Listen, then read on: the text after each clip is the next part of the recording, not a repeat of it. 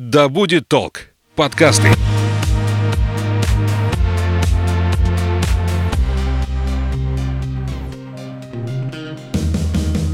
Серия подкастов «Вне себя». Все о человеке и его развитии. Александра Михайловская и Мария Белышева поговорят о ресурсной и теневой стороне человека, о женской сексуальности и духовности, о красоте и здоровье тела, об успехе и трудностях на пути его достижения, а также о любви и ее поисках в этом мире. Всем привет! Это подкаст «Вне себя», где мы говорим просто о сложной психологии человека. Говорим мы с нашим экспертом Марией Белышевой, психологом, нутрициологом, руководителем Института развития личности «Светоч». Маша, здравствуй. Здравствуй, Саш. А сегодня мы будем разговаривать о кризисах в отношениях. Так или иначе, мы эти, эту тему затрагивали в наших предыдущих подкастах. А сегодня мы поговорим конкретно о кризисах в отношениях между мужчиной и женщиной и о разводе, когда он является бегством от проблемы, когда это единственный действенный выход из э, сложившихся нехороших отношений. Маш, вот если коротко определить кризисы, что это вообще такое? Вообще? Кризис вообще да. это переархивация шкалы ценностей. То есть вот человек в процессе вызревания своего еще в детстве у него формируется такой внутренний навигатор, на основе которого он ориентируется потом по жизни, как система убеждений и ценностей. Что такое хорошо и что такое плохо да, в его голове. Да, что такое хорошо, плохо, правильно, неправильно, я такой-то, мир такой-то и прочее. Но в процессе жизни у нас есть череда личных кризисов, когда мы ее, эту шкалу ценностей перепроверяем. То есть мы начинаем сомневаться в той правоте, которая у нас есть внутри, и через новый опыт, да, приобретенный в процессе этого кризиса, формируем новые убеждения. Mm. И дополняем, чистим шкалу ценностей. Ну, что-то может остаться, а что-то меняется. Да, что-то подтверждается и остается, а что-то выкидывается и формируется новое. Если переложить это на отношения, то получается отношения как организм, как что-то живое, да, и вот эта вся цепочка действует там же. Да, совершенно верно. То есть организм такой под названием семья развивается, переархивируется, мотивы меняются, цели меняются, люди внутри этой семьи меняются, и отсюда и есть кризисы отношений в какие периоды они возникают? Есть первые два такие кризиса, которые, наверное, не зависят вообще от возраста человека, я бы сказала, ну или зависят минимум. Вот первый кризис – это год отношений, то есть это кризис неоправданных ожиданий. Мы, когда вступаем в отношения, у нас есть какие-то ожидания, как это все будет прекрасно там и Год прочее. совместной жизни или год отношений вообще? А, год э, отношений вообще. Но у совместной жизни этот кризис тоже годовалый есть. То есть потому что у нас в голове есть разница. Вот мы сейчас просто встречаемся, а вот теперь мы семья. Угу. И вот, вот эти вот новые этапы, у них у всех есть год. И вот там всегда есть элементы разочарований. Второй момент – это три года, опять-таки, отношений. Потому что три года живут на страсти. Есть химия у нас в организме, есть флюиды, страсти. Вот эти три года оно живет, и на этом отношения вполне себе держатся. А потом оно стихает. И вот там идет процесс переоценки внутренней у каждого партнера, во имя чего я с человеком, ради чего, насколько это соответствует моим целям и так далее. И идет перевыбор партнера. Угу. И вот с этой точки мы уже можем говорить про зарождение любви или наоборот. И потом, э, когда в следующий вот. раз... А, а дальнейшие кризисы, ну, они также, они там 7 лет, 13 лет идут и так далее, но это уже вот больше соответствует внутренним кризисам человека. То есть внутренний кризис человека, они примерно раз в 5-7 лет. Вот, и в соответствии с ними идет и кризис в отношениях. Поподробнее давай тогда о первом кризисе. Откуда он возникает и почему он вообще возникает? И э, наверняка же он у кого-то незаметно проходит, а у кого-то это ну раз и все, дальше мы не идем. Кризис э, неоправданных ожиданий, он основан на качестве целеполагания человека, на способности адекватно воспринимать мир, себя в этом мире и людей в этом мире. Да, вот если человек, допустим, склонен к иллюзиям, склонен очаровываться, разочаровываться, отрывается несколько от реальности, смотрит на мир через призму своих чувств и очень сильно зависим от своих чувств, в этом случае это очень чувствительный период для человека, потому что человек сам себе нафантазировал что-то адекватное и объективно не видя партнера, да, а потом год с ним прожив, почувствовав его поближе, увидев в нем всю подноготную, да, ну, такую оборотную сторону, которую не видел, там иллюзии рушатся. И если их было много, то это болезненный период. Если их минимум, и человек максимально такой прагматичный, привязанный к реальности, то в этом случае кризис проживается проще в разы. А если все-таки на этом этапе человек уже там разочаровался, что его может задержать в этих отношениях? Страх одиночества может задержать. Ну, то есть с этим человеком, даже пускай все не так, как я хотела, но с этим человеком все равно безопаснее, проще и выгоднее, чем без него. Может задержать еще вот эта страсть, которая бушует внутри. Меня еще к нему тянет, и я его еще хочу. Пускай и много неприятных красок, но тем не менее это более событийно, более интересно, чем одной быть. А, ну, а могут быть и искренние внутренние намерения, да, создание семьи, быть именно с этим человеком, видеть в этом ценность и благодаря этому сохранить отношения. Это достаточно перспективный такой мотив. И это тот самый плюс, который дает кризис. Да, кризисы это не хорошо, не плохо. Это просто период перепроверки, и он просто морально очень тяжелый. Человек как теряется, как вот маяк гаснет. И от этого состояния потерянности человек чувствует себя очень нестабильно внутри. Но это и шанс, во-первых, окрепнуть, да, во-вторых, вывернуть все-таки на свой путь, если я вдруг с него свернул, вошла в отношения, в которых на самом деле для меня разрушительны, да, или занялась там своим тем, не тем делом, да, и еще что-то. То есть это возможность вывернуть к своему пути, прислушаться к себе, можно сказать, нас вынуждает наше состояние это делать. Чем качественнее проживаются основополагающие начальные кризисы, тем проще проживаются последующие. Ну, если мы особенно говорим про личность. Да? То есть вот у нас есть детство, у нас есть кризис одного года, кризис самостоятельности, кризис трех лет, кризис идентичности, да? кризис семи лет, там, кризис социализации. Это пубертатный период, кризис полового созревания. Вот, вот эти вот основополагающие кризисы, если они максимально эффективно, благоприятно проходят, то дальнейшие кризисы, они более сглажены у человека. А если там были не разрешены уже глубоко в детстве конфликты, да, были фрустрации, были травмы, то в этом случае человеку разгребать это во взрослой жизни через взрослые отношения. И в отношениях то же самое получается. То есть, если первый период проигнорировали, подумаем, ладно, дальше пойдем. Второй период проигнорировали. Да, оно копится. Оно... Точно, наверняка. Да, оно наслаивается, более того. У нас же как неразрешенные конфликты внутренние, да, они же копят информацию, как копилочки такие. И тогда уже амплитуда реакции будет выше. Более того, человек же взрослеет, там уже цена вопроса, цена цена выбора, цена минуты становится выше, и в этом случае человеку страшнее решаться уже на перемены. То есть они его вроде припирают, с одной стороны, мотивируют на действие, а с другой стороны еще страшнее, терять больше приходится. Вот смотри, э, есть э, кризис, получается, если говорим о кризисе в отношениях, а это внутреннее состояние каждого партнера. То есть кризис, получается, проживает один партнер, второй партнер, и что-то общее между ними тоже подвергается проверке. Да, но у нас бывают разные разные темпы. У, у партнеров чаще всего у женщины и у мужчины разные темпы. И, и отсюда у кого-то может кризис начаться раньше, у кого-то закончится позже и так далее. То есть не факт, что они совпадут четко по времени, это очень размыто. Это среднестатистические цифры. А как в этом случае договариваться? Аккуратно. Я в норку, я пошел разговаривать.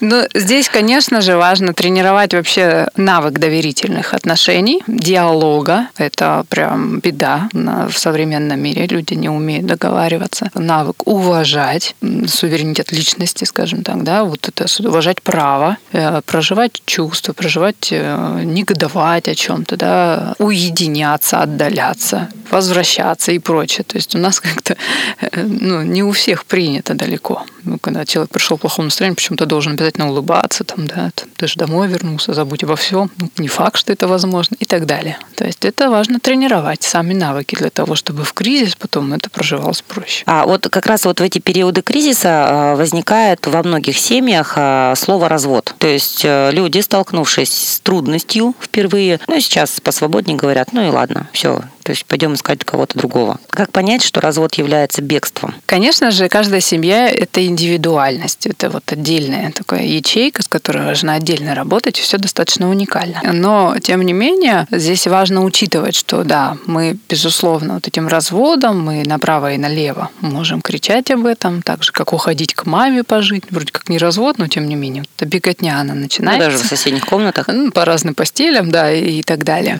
Здесь важно понимать, что вот у современного человека действительно есть вот эта свобода выбора, да, куда э, двигаться. И, и есть стратегия ухода. Стратегия ухода, она заложена к нам природой, то есть это такой э, способ избегания трудностей. А так как люди э, по своей животной природе очень ленивые существа, то трудности они действительно избегают, если есть такая возможность, если мы не говорим про духовное развитие. И развод, он ну, действительно может быть способом ухода от трудностей в силу слабой мотивации быть вместе. Уровень э, мотивации, он от чего зависит? От э, внутреннего созревания человека все же? Потому что э, ну, мотивация, наличие ребенка для некоторых не является мотивацией такой сильной, хотя она, по, сути, по своей уже некое решение быть вместе долго. Наличие ребенка – это уже результат отношений, это не мотивация. Это может быть стимулом, да, как внешним фактором, запрещающим уйти. Ну подожди, если А- люди решили дать жизнь ребенку и уже сделали там одного, двух, там трех даже, ну, наверное, ну, это был сделан какой-то выбор, не просто так. Не факт. У нас э, биологическая наша часть может плодиться вне зависимости от психического личностного там развития. Печально. Ну да, такова статистика. Ладно, Если мы говорим, допустим, про семьи алкоголиков, а детей у них может быть очень много. Это неконтролируемо рождается. Да, да. Вот, кстати, как раз вот чем, наверное, слабее развита личность, тем проще плодиться. Но это отдельная тема. Да, на самом деле.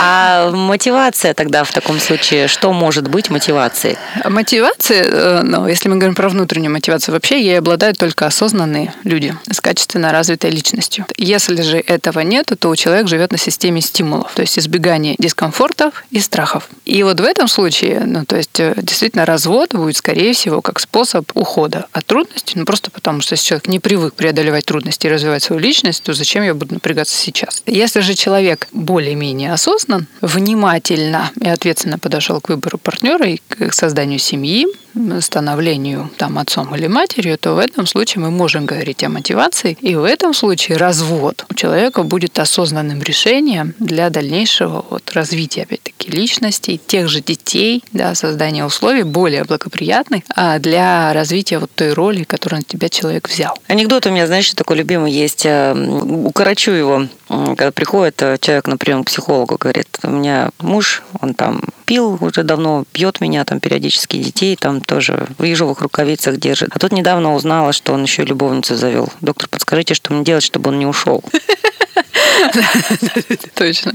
Вопрос, когда развод э, это выход, когда это единственное решение. По каким признакам можно понять, что у отношений нет будущего? А, Во-первых, когда видны явные признаки разрушения самих личностей. То есть созависимые отношения, они разрушают. Ну, Видно постепенно, там, допустим, здоровье ухудшается у человека или э, нервишки начинают шалить, да, расшатывается вот именно психическое состояние. Когда, допустим, э, вкус жизни пропадает, интересы жизни, то есть человек начинает как засыпать в отношениях. То есть раньше жил активно, была куча друзей, интересов, работа, там, тролливали, сейчас ничего не зажигает, и человек прям комкается. Когда нет нету общего целеполагания. То есть, если раньше были мечты из разряда «поедем вместе туда-то, построим дом, будут у нас детишки бегать там и что-то еще», а тут я не хочу даже смотреть в сторону «мы». Я хочу максимум смотреть в сторону себя. Когда прекращается физический контакт, давно уже не спим вместе, да, и страсть нам только снилась. Вот это вот биологическое движение, более того, когда еще от мысли о близости со своим супругом так передергивает слегка внутри.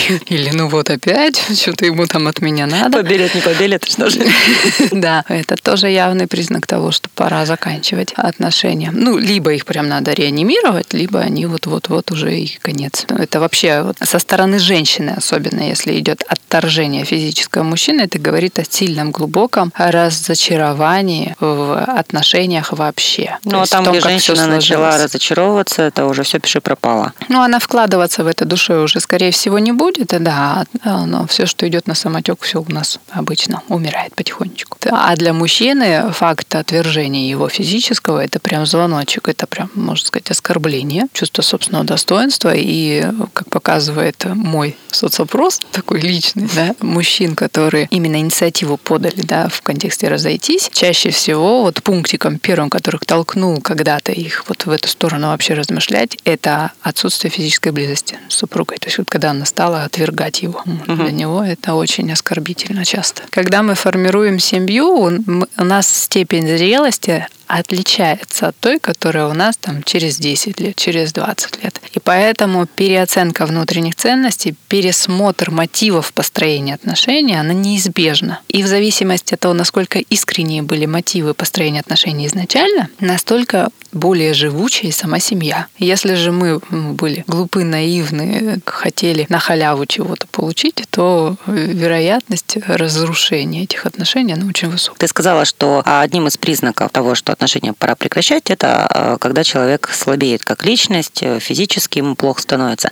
А бывает это не зависит от отношений, у которых он находится, а просто это особенности личности. Бывает, что отношения не первая причина. То есть они в любом случае будут влиять, отношения будут влиять на скорость ухудшения этого состояния, да, замедлять или ускорять.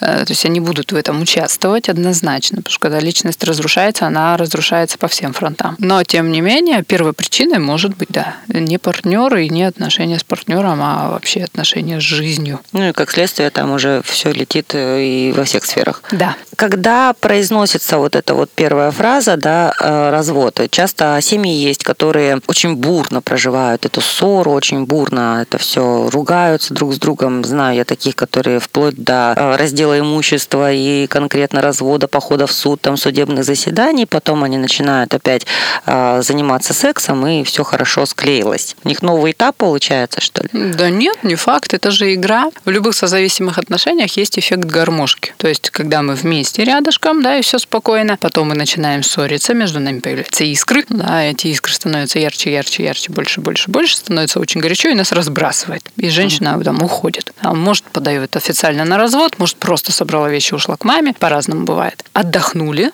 на расстоянии, сил поднабрались, потому что созависимые отношения они истощают, да? Сил поднабрались, появилась иллюзия того, что ага, теперь я там многое поняла, или он что-то там понял, или она, да? Ну и, в общем, можно попробовать еще раз. И поняли, люди... что друг друга можно потерять. И... Ну, да, что-то там поняли. Действительно, есть какие-то изменения восприятия отношений, и в этом случае люди снова сходятся, снова пробуют, да? И вот эта вот гармошка, она может и десятилетиями идти. Она может сначала без разводов идти, вообще это может гармошка начать начаться даже до официального регистрации. Потом официальная регистрация может быть как один из пунктов того, что кто-то там что-то понял. Я понял, просто нам надо пожениться, и все там изменится. И потом эта гармошка уже официальная, потом уже, то есть могут быть опять-таки там какие-то перебежки сначала, потом это могут быть уже фактически подача заявлений в суд. Но это не говорит о том, что отношения выходят там на какой-то кардинально новый этап. Игре нужно что-то новенькое, ощуща... ощущалки. Да, то есть тут такой момент. Это же гормоны, это эмоции, эмоции – это страсть. Играй гормон. Да, играй гармонию. вот. Ну и, собственно, люди в разной амплитуде. Я наблюдала как-то ситуацию, например, была в архиве нашем. Женщина заглядывает в окошко информатору и спрашивает, вот мне бы, говорит, фиктивную бумажку о том, что я развелась, подала заявление на развод. Можно? На нее так смотрит, хлопает, как это? Ну, я хочу мужа испугать, чтобы вот он там зашевелился, чего-то там сделал. Ну, он, понимаете, то есть это форма игры. Ну, некоторые пугают двумя полосками. Двумя полосками. Подружки попросили спросила. Чем только не пугают у нас, да. Э, сами себе цветы присылают, там, фиктивных ухажеров создают. Маркеры какие у них, у созависимых? Э? А базовыми характеристиками, которыми обладают все созависимые отношения, первое – это фокус внимания на партнере. То есть есть ощущение, что это партнер во всем виноват. Что-то происходит, это вот она или он виноват. Если он изменится или она там делать так не будет, то все будет хорошо. То есть человек не видит своей ответственности. Второй момент – это амплитуда эмоций, вот про которую мы сейчас говорили, да, то есть когда она очень амплитудная, от эйфории до депрессии. И сначала это очень страстные, влюбленные такие состояния, приятные, а потом это уже перекрашивается в негативное состояние. Далее это тоже разрушение постепенное, то есть э, созависимые отношения, они истощают. И если прям вот срез сделать, как я себя чувствовала в начале, чем занималась, сколько зарабатывала там, как относилась к миру, чего хотела и прочее, там через 5 лет, через 10 лет и прочее, и мы будем видеть эффект э, ухудшения состояния. Все созависимые отношения, они обладают тенденцией э, на распад, на расхождение, потому что они основаны, базовые их мотивы построения – это страхи, избегание каких-то трудностей в самостоятельной жизни. Попытка спрятаться в отношениях. Отсюда постоянные претензии друг к другу и а, такая зависимость от возможностей друг друга. И, и отсюда накопление вот этих обид, разочарований, прочих вещей, от которых хочется избавиться за счет расхождения. Ну, поэтому они регулярно сходятся и расходятся. Вот. Ну, и да. в любом случае мы понимаем, что это в первую очередь э, важно понимать, что это союз незрелых личностей. Выходом является не сам факт расхождения этих двух партнеров. Мы все зависимы изначально с рождения. Потом просто в процессе вызревания да, и превращения из ребенка во взрослого человека у нас есть возможность выйти на состояние автономности и самодостаточности. Но кто-то туда не выходит. И отсюда им нужен партнер для того, чтобы получать от него ресурс. Противоположность этого в чем? Когда человек э, ответственность свою видит? В моменты столкновения интересов, мнений, да, человек ищет ответ в себе, то есть э, где его занос. Не в смысле все мое. В отношениях ответственность всегда на обоих, в любой жизненной ситуации. Важно увидеть, вот где меня занесло лично, потому что если столкновение это произошло, если я потерял равновесие, значит, э, я наступил на больной мозоль в себе. Ну или ситуация вот так вот обнажила угу. какую-то мою уязвимость. И эта ситуация является возможностью возможностью моего личностного роста. По сути, кризисы это хорошо, это зоны роста. Угу. Если мы в них не застреваем, мы умеем из них выходить. Ну, я видела столько примеров, когда один человек действительно а, с таким подходом к ситуации, когда он постоянно начинает задавать себе вопрос, там, вот так, я что не так сделал или сделала, а второй человек, он ну, не использует эти возможности и начинает, более того, первого постоянно подтягивать вот в это вот предыдущее состояние. Так где... тоже бывает. Степень зрелости личности в созависимых отношениях партнеров разные. Кто-то более зрелый, кто-то менее зрелый. Но если человек там находится, значит, ему есть еще над чем работать и где вызревать. Потому что если бы он вызрел из этих отношений, этот партнер бы ему был не нужен, и он бы построил отношения более качественные, более здоровые. Но второй не вызрел, например, и начинается манипуляции там и прочее, да, попытки. Это значит все равно, что первый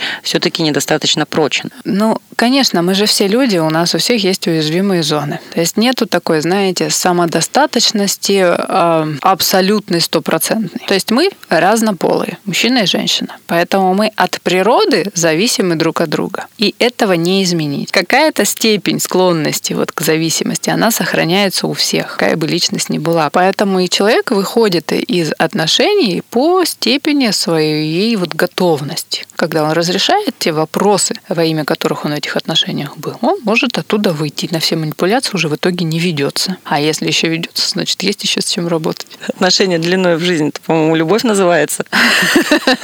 Да, но у любви есть еще и другие э, характеристики, помимо длины в жизнь. Мы говорили уже отдельно, записывали, что такое любовь, ее критерии, ее признаки, когда вот строят отношения длиной в жизни, эти отношения качественные, хорошие, и партнеры любят друг друга, растут в этих отношениях. Давай в этом напомним еще, по каким критериям напротив понять, что все хорошо, и это просто временная трудность? Во-первых, очень важно тренировать прагматичный взгляд. То есть действительно мы подвержены гормональным циклам всяким, эмоциональным нестабильностям, еще что-то, пропаганда. Поэтому факты. Нужно прямо вот появились сомнения, да, берите бумажку и выписывайте конкретные жизненные ситуации, которые подтверждают ваши сомнения, а которые опровергают. Прямо факты. Вот была ситуация, в которой он холодный и безразличный к семье. Ты меня не понимаешь. Да, ты меня не любишь. А вот ситуации, отражающие его любовь, заботу и нашу единственность для него. И мы взываем к объективности тем самым. То есть мы прям тренировать вот эту способность объективно видеть. То есть потому что мы можем действительно надумывать, а факты никуда не денешь. Конкретные поступки. Бывает наоборот, Джимаш. У меня такой хороший, начинаешь выписывать. А там ничего нет. Это мы понимаем, да, что это иллюзии. И они когда-то развеются. Это очень полезная практика. А вообще, конечно же, да, самый главный критерий – это единственность партнера, да, то есть его ценность, опять-таки, подтвержденная фактами и ситуациями, который говорит, что ну да, после такого я тебя ни на кого не променяю. Это перспектива развития, то есть я с ним крепну. Мы смотрим совместную историю и видим, что мы на самом деле развиваемся, а не разрушаемся. Это поле развития, то есть у нас есть будущее, мы смотрим в какие-то планы, строим и прочие вещи. Вот, физический контакт. Мне приятно тебя нюхать, мне приятно с тобой пить чай, мне приятно с тобой быть в постели. Ну, это тоже свято, конечно. А, но это такие самые осязаемые наверное. Взаимность. Я тебе, ты мне, и я могу это подтвердить. Уважение, доверие, факты, подтверждающие, что мы уважаем и доверяем друг другу. Потому что понятие любовь, оно огромное, туда много что вписывает, а есть конкретные вещи. Уважительное отношение ко мне, неуважительное, оскорбительное отношение ко мне. Вот и все. Есть, нету. Сколько? Чего больше? В какие моменты? И анализируем. Готов или готова я давать дальше? Тоже критерий? Э, Но ну, это вот как раз из разряда взгляда в будущее, да. То есть э, вижу ли я наше будущее, зажигает оно меня, хочу ли я в него вкладываться. Да, все, по-моему, предельно просто. Маш, спасибо за разговор. Много еще можно переосмысливать и прочее. Думаю, что такую пищу для ума, для души нашим слушателям сейчас предоставляем, такую возможность все это переосмыслить, свериться и посмотреть на себя и на свои отношения. С другой стороны, Маш, спасибо большое. Ждем тебя в нашей студии, где мы будем новые темы, новые открытия, новые границы прощупывать. Пожалуйста, на здоровье. Единственное, что хочу тоже подметить, это что очень важно действительно ставить под сомнение, размышлять и делать свой выбор, осознавать, потому что готовые варианты — это чужие варианты. Их нельзя взять и приложить в свою жизнь. Это все равно трансформация и факт того, что еще есть над чем подумать, усомниться вот, и принести свою нотку, это прекрасно. Так что я рекомендую вам фильтровать информацию информацию, поступающую вам в голову. До встречи, Маша. До встречи. Серия подкастов «Вне себя». Все о человеке и его развитии.